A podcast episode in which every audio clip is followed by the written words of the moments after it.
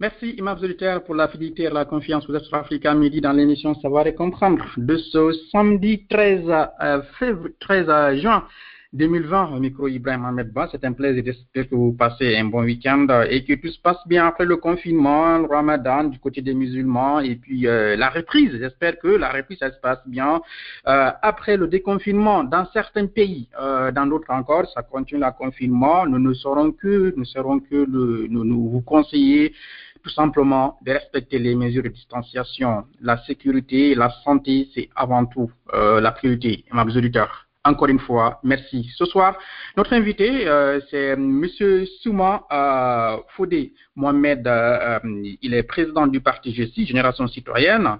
Il est également l'un des vice-présidents de l'Assemblée nationale récemment mise en place du côté de la Guinée. Je rappelle, nous sommes en direct sur Africa Midi également euh, à travers le live Facebook. Nous avons, nous sommes avec euh, notre invité pour euh, une quarantaine de minutes d'entretien.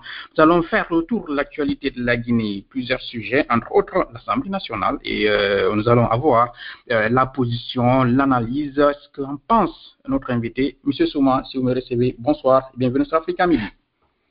Bonsoir à vous, ça faisait un moment. Bonsoir à vos nombreux auditeurs. Euh, je suis à votre disposition. C'est un plaisir pour moi d'être euh, sur Africa Midi. C'est un plaisir à partager, comme vous l'avez dit, ça faisait un bon moment. Euh, J'ai beaucoup de questions sur mes fiches, euh, sur ma fiche. Monsieur Souma, la première question, euh, la nouvelle Assemblée nationale a été euh, installée du côté de la Guinée dans des conditions que nous connaissons. Aujourd'hui, la question de, euh, de la nouvelle constitution, le troisième mandat du président Alpha Condé, le FNDC qui manifeste, les Guinéens avec les manifestations euh, et l'Assemblée nationale, les élections législatives ont eu lieu, euh, malgré tout ce débat, tout ce tohubohi politique et de contestation, elle a été mise en place. Je voudrais poser la question, euh, est-ce que vous êtes, euh, vous qui êtes l'Assemblée nationale, vous êtes vraiment aujourd'hui fier d'être, euh, de siéger à l'Assemblée nationale et vous vous sentez bien, vous dites que vous représentez bien le peuple de Guinée? Ahmed, euh, de tout le listing que vous venez d'énumérer, je n'ai pas entendu développement, je n'ai pas entendu, entendu emploi jeune, etc. Moi, je crois qu'il faudrait qu'on sorte de la politique politicienne parce que trop de politique tue la politique. Mais en tant que leader politique, je me dois de répondre à vos questions et j'ose espérer qu'on va toucher le côté économique, qu'on va toucher le quotidien des Guinéens et sortir un peu de cet embryon. Vous savez, il y a un problème qui, me- qui se passe en ce moment, c'est qu'il y a un délit.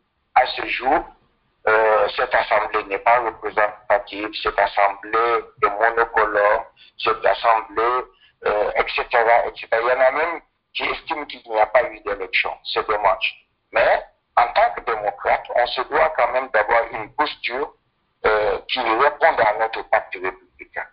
Lorsque je suis minoritaire dans un domaine, dans une élection, dans un vote, ben, je m'aligne. Je crois que c'est ça qui nous manque parce que nous sommes dans le pays où celui qui n'est pas avec moi est contre moi. Pour revenir à votre question, euh, je ne dirais pas que je me sens à l'aise ou pas.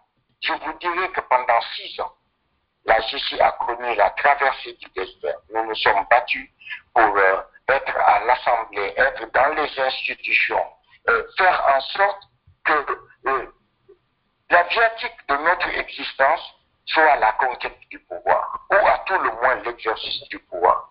Donc nous nous sommes battus. Nous avons des amis dans l'opposition à qui on a étalé une stratégie qui, à mon sens, était imparable. Je crois que le blocage des institutions, le retrait de nos amis de toutes les institutions pouvait être le meilleur moyen de pression.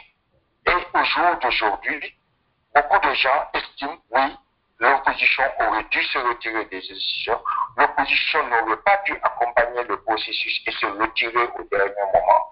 L'opposition n'aurait pas dû euh, euh, garantir ni valider le chronogramme euh, prévu par la STINI, puisque euh, l'opposition a ses commissaires qui ont validé et la date et la- le raccourcissement des délais imprescriptibles, etc. Donc, aujourd'hui, nous sommes à l'Assemblée.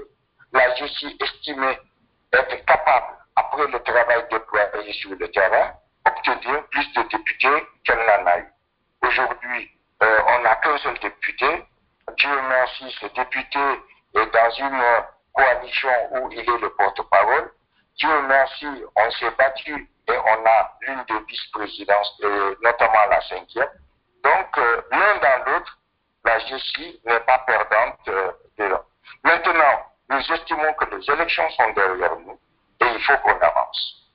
Aujourd'hui, il y a une opposition parlementaire qui fait son travail face à euh, vraiment une majorité absolue, mais ça ne nous empêchera pas de travailler. Ceux qui crient au loup aujourd'hui, on a passé six années, six années, avec des dizaines de députés à l'Assemblée. Ben, ils n'ont rien pu faire. Aucune proposition de loi, aucune commission d'enquête, même une commission d'information, aucune pression sur l'exercice euh, gouvernemental. Donc, on n'a pas de leçon à recevoir de ce que euh, le pays a payé pendant six ans pour ne rien faire. Donc, nous estimons aujourd'hui que nous sommes représentatifs parce qu'on est des élus. Maintenant qu'on est en minorité, on le regrette parce que l'opposition méritait d'être beaucoup plus forte au sein de cette assemblée. Bien.